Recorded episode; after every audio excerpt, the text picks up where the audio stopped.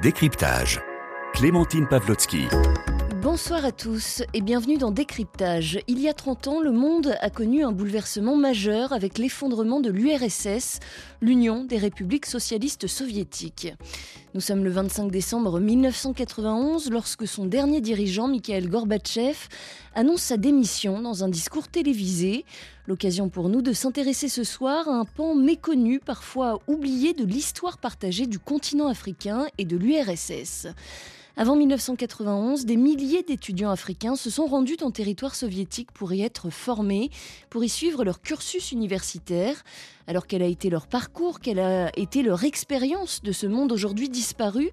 Et surtout que sont-ils devenus après 1991 Nous vous proposons de croiser deux regards, celui d'un témoin de cette époque, le Guinéen Alama Kandé, parti faire des études en sciences mécaniques en URSS à partir de novembre 1977 et auteur de l'ouvrage Étudiant guinéen en URSS, souvenirs et témoignages paru aux éditions L'Armatan.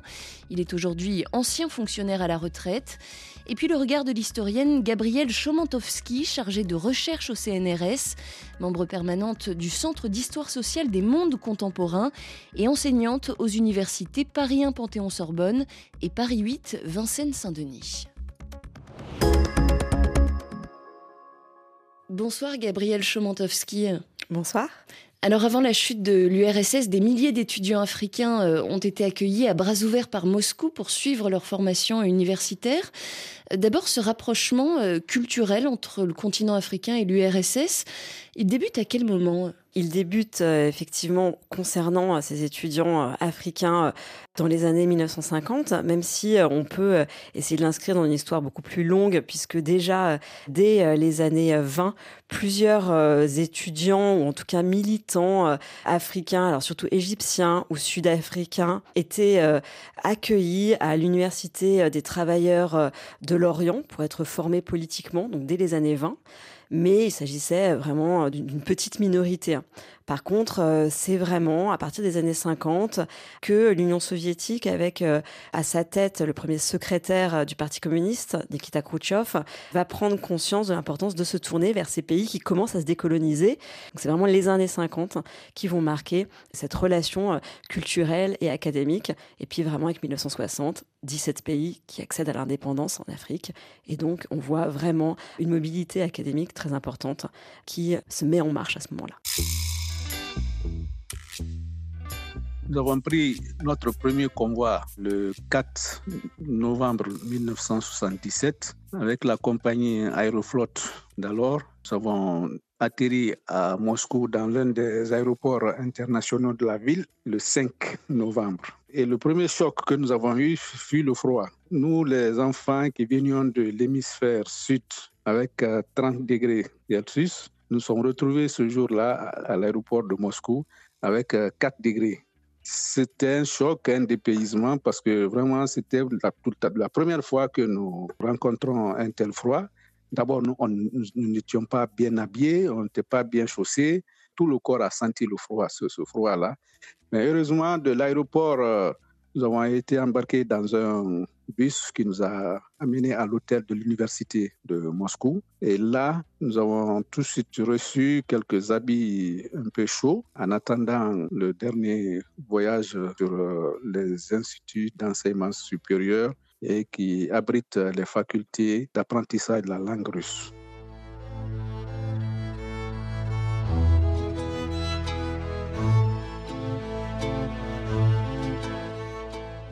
Ils arrivaient en Union soviétique, ils devaient apprendre le russe.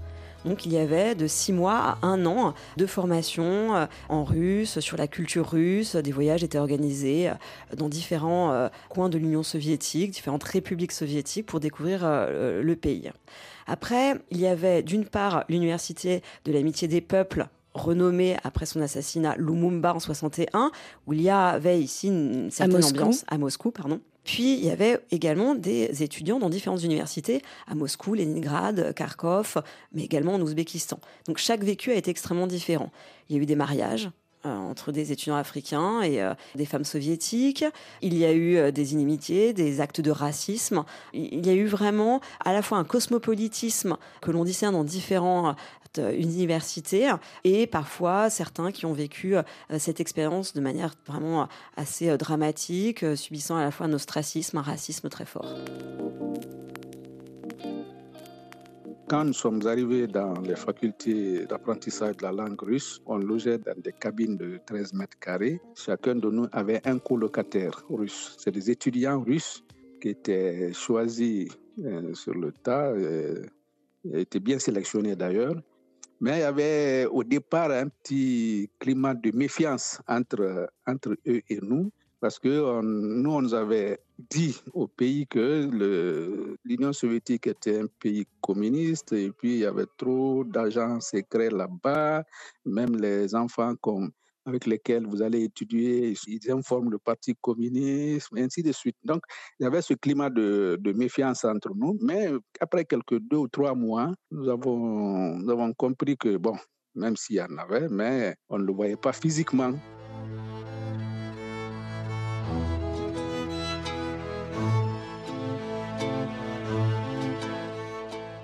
Ces jeunes étudiants africains, avant de partir en URSS, ils adhéraient à l'idéologie communiste ou pas du tout? Il y a vraiment une diversité hein, de parcours, une diversité de profils de ces étudiants.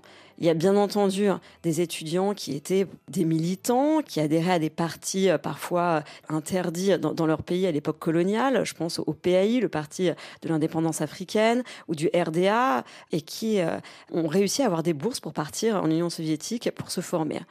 Mais il faut bien voir que pour beaucoup de jeunes Africains de différents pays, c'était une chance de partir en Union soviétique, une chance d'avoir une bourse pour étudier, qu'on soit militant ou non même si il faut bien reconnaître que l'Union soviétique euh, mobilisait une fascination pour de nombreux Africains dans les années 50. Il y a plusieurs enquêtes qui ont été publiées à l'époque, et effectivement, c'est un pays qui fascinait du fait aussi de euh, la modernité qu'il renvoyait par sa propagande, des succès euh, scientifiques, Sputnik, 1957, Gagarine 1961, et effectivement, ces succès en termes technologiques ont fasciné beaucoup de jeunes en Afrique.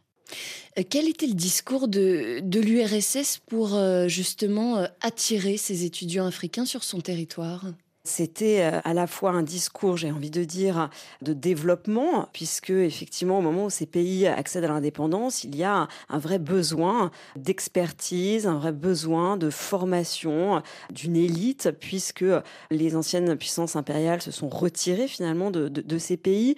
Il n'y a pas d'université. Hein. Je rappelle que pour le cas de euh, l'Union française, il existe une université euh, à Dakar, euh, créée dans les années 50, mais il y a vraiment un déficit de lieux de formation et donc de, de formation des élites. Et donc le gouvernement soviétique va se positionner comme véritablement un partenaire privilégié pour former des experts dans différents domaines.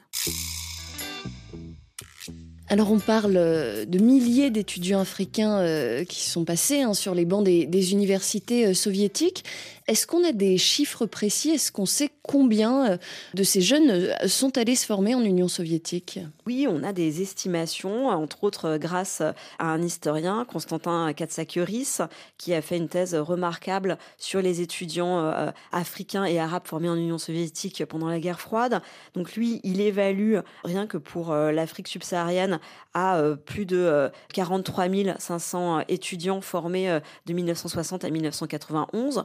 Et puis pour donner des chiffres un peu plus précis qu'il a lui-même réussi à estimer à travers des archives retrouvées en Russie, 4800 Éthiopiens ont été formés, rien qu'en Union soviétique. Pour le Congo-Brazzaville, 4000 étudiants, le Nigeria, 3600, le Mali, plus de 2500. Donc on voit comment des pays à la fois de l'ancien empire français, l'ancien empire britannique ou l'Éthiopie ont eu ce parcours en Union soviétique sans parler de la RDA, de la Pologne, de la Tchécoslovaquie, euh, qui permet de euh, faire grossir euh, ce, ce, chiffre pardon, des étudiants formés à l'Est et qui constitue des trajectoires essentielles, une expérience absolument indispensable à comprendre pour l'historien pour essayer de, de faire l'état de la situation aujourd'hui en termes d'expertise dans ces pays ou d'élite, si il faut utiliser ce terme.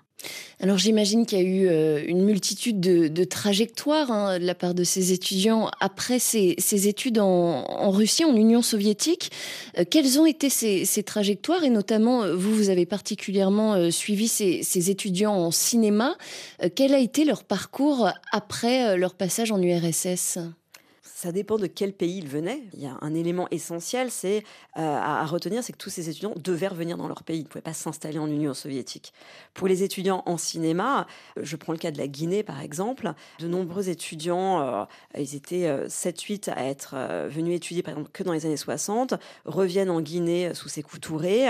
Ils travaillent pour ce qui va être l'organisation étatique du cinéma qui s'appelle Sili Cinéma.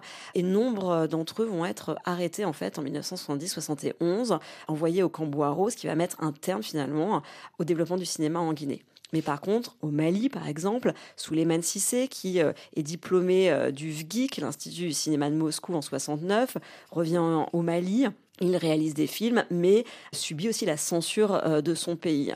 Abderrahman Sissako euh, de Mauritanie est formé dans les années 70. Pareil, il revient dans son, dans son pays, mais il va tourner entre la France, la Mauritanie. Euh, ce qui est très intéressant, c'est que la, la plupart de ces étudiants formés en Union soviétique vont se tourner vers la France pour avoir des financements par le CNC pour tourner leurs films. Donc on voit comment aussi il y a une circulation des savoir-faire, des pratiques entre différents pays, l'Union soviétique, la France, leur pays d'origine, pour réaliser des films. On a aussi plusieurs euh, responsables politiques euh, africains euh, actuels qui se sont formés en URSS. Tout à fait. Des ministres, des, présidents dans différents pays, que ce soit au Mali, au Bénin, si je ne me trompe pas, qui par la suite ont accédé à des postes à responsabilité dans chacun de leurs pays. En 1991, l'Union soviétique s'effondre. Comment ça se passe à ce moment-là pour tous ces étudiants qui se trouvent en URSS Alors j'ai envie de dire qu'il y a deux césures en fait. Avant 91, déjà l'ère euh, de Gorbatchev signe euh, une évolution pour eux parce que euh, Gorbatchev s'est finalement un peu a fait un pas en arrière, je dirais, sur l'intégration des étudiants africains. Donc déjà il y a eu un ralentissement de ces coopérations avec différents pays d'Afrique. Mais néanmoins, ceux qui sont sur place finissent leur cursus. C'est-à-dire 91 ne signifie pas pour eux revenir dans leur pays. Par contre, ça signifie des difficultés, effectivement. Ils se retrouvent dans un pays qui n'existait pas quand ils ont commencé leurs études. C'est-à-dire que euh, est en Russie, dans la Fédération de Russie, on n'est plus en, dans la République socialiste soviétique en 91, et de fait, cela va avoir des répercussions sur les accords interétatiques. Pour autant, ils vont aller jusqu'au bout de leur cursus, finir euh, donc obtenir leur diplôme avant de revenir dans leur pays. Et alors, ce qui est euh, intéressant, c'est que tous les pays africains euh, n'ont pas facilité non plus le retour de leurs étudiants sur, sur leur territoire, dans leur pays d'origine. Oui, il faut déjà avoir à l'esprit que pour de nombreux étudiants diplômés, avec des diplômes quand même de très haut niveau, qui reviennent dans leur pays, leur diplôme n'est pas reconnu. Mais j'ai envie de dire, ce n'est pas propre aux années, au début des années 90 dès les années 60, plusieurs euh, euh, Africains avec qui j'ai fait des interviews, entre autres un Sénégalais euh, qui avait été diplômé des ponts et chaussées à Moscou, qui avait une extrêmement bonne euh, compétence dans, dans, dans, dans ce, euh, pour lequel il avait été formé, ne trouve pas de travail quand il revient au Sénégal parce qu'il est estampillé communiste. Et il attend deux ans avant qu'on lui donne un emploi. Donc j'ai envie de dire, ce n'est pas propre au début des années 90. Cette difficulté à trouver du travail pour ces étudiants diplômés dans les pays de l'Est est euh, récurrent dès les années 60. Alors ça va être aussi un peu différent en fonction des diplômes. Peut-être pour les médecins, ça sera plus facile de trouver du travail que pour des ingénieurs, que pour euh, des personnes qui auront fait des études dans euh, des disciplines en sciences humaines et sociales. Et aujourd'hui, chez ces euh, anciens étudiants, est-ce qu'il y a une nostalgie de l'URSS Alors, nostalgie, j'aurais envie de dire... il faut essayer d'associer ce, ce, sentiment, cette émotion à ces années de jeunesse Hein, ce sont des, personnes qui ont entre entre 60, 80, voire plus aujourd'hui. Et ils avaient 20 ans à l'époque. Donc euh, effectivement, c'est à la fois un, sentiment euh, de nostalgie par rapport à ces années de jeunesse, pour beaucoup, certains qui ont, vécu des, moments euh, de bonheur. Pareil, je, je, pense à une personne qui a été mariée à une Russe, qui a dû divorcer quand il est reparti au Sénégal parce que l'État soviétique a refusé que sa femme parte avec lui. Et donc c'est des années douloureuses aussi, extrêmement douloureuses. Certains d'ailleurs refusent de parler de ces années-là soit parce qu'ils ont subi le racisme, ils ont vu des amis à eux souffrir. Donc c'est à la fois des, moments de, bonheur et de douleur. Je n'utiliserai pas le terme de nostalgie. Euh, c'est vrai que nous, on a essayé, euh, en préparant cette émission, de contacter euh, plusieurs de ces anciens étudiants africains pour, pour qu'ils nous apportent leurs témoignages. c'est vrai que plusieurs ont, refusé et on a eu le sentiment qu'il y avait un, un tabou autour de cette expérience de vie. Est-ce que c'est le cas? Oui, de mon côté, effectivement, euh, je me retrouve souvent confrontée à, des personnes qui refusent de parler, quand d'autres, euh, au contraire, euh, sont intarissables sur leur expérience. Il y a eu des expériences plus douloureuses que d'autres. Je pense que par ailleurs, l'Union soviétique, comme vous l'avez rappelé, ayant disparu en 91, ces étudiants formés à l'Est ont été marqués finalement du saut des perdants, quelque part. Ce qui est complètement faux. Ils ont eu une formation excellente. On le voit, je vois pas juste pour parler des cinéastes, ceux, euh, ceux qui ont été formés à l'Est font partie de ceux qui ont marqué l'histoire du cinéma en Afrique, par exemple de par leur formation, de par leur, euh, leur réflexion qu'ils ont pu avoir sur le cinéma, de l'accès à un débat sur comment faire des films. Donc, il y a vraiment, je pense, aussi cette, volonté de, ne pas être marqué du saut de ceux qui ont été formés à l'Est. C'est mon impression. Après, je pense aussi, voilà, il y a eu des années extrêmement douloureuses.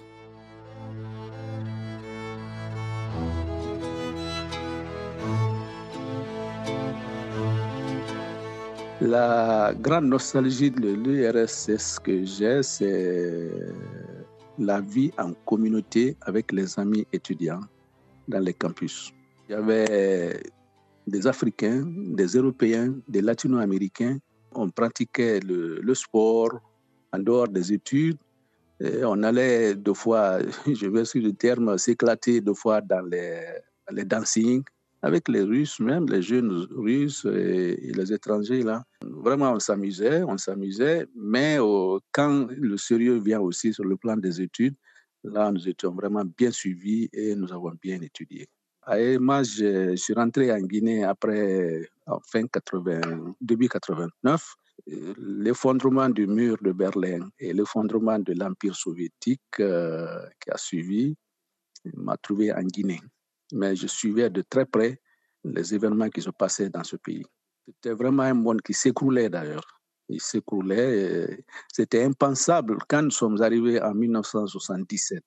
C'était impensable. On ne rêvait même pas. Personne ne pouvait imaginer que dans quelques années, euh, ce pays, ce empire-là allait s'écrouler. C'était inimaginable.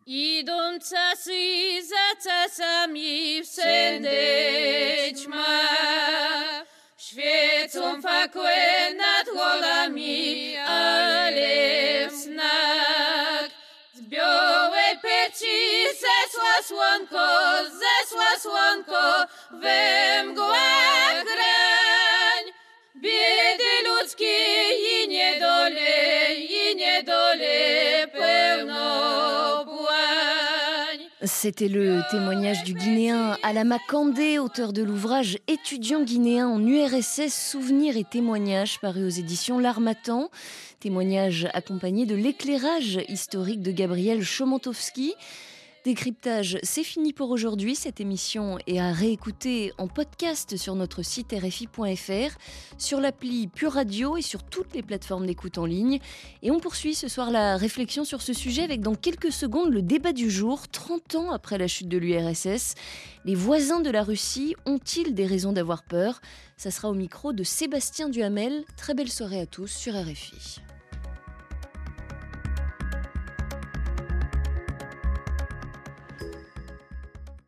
RFI, la sélection du mois.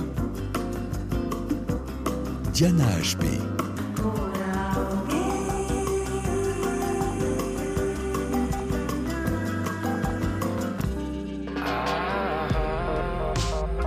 Base et Manu Digital.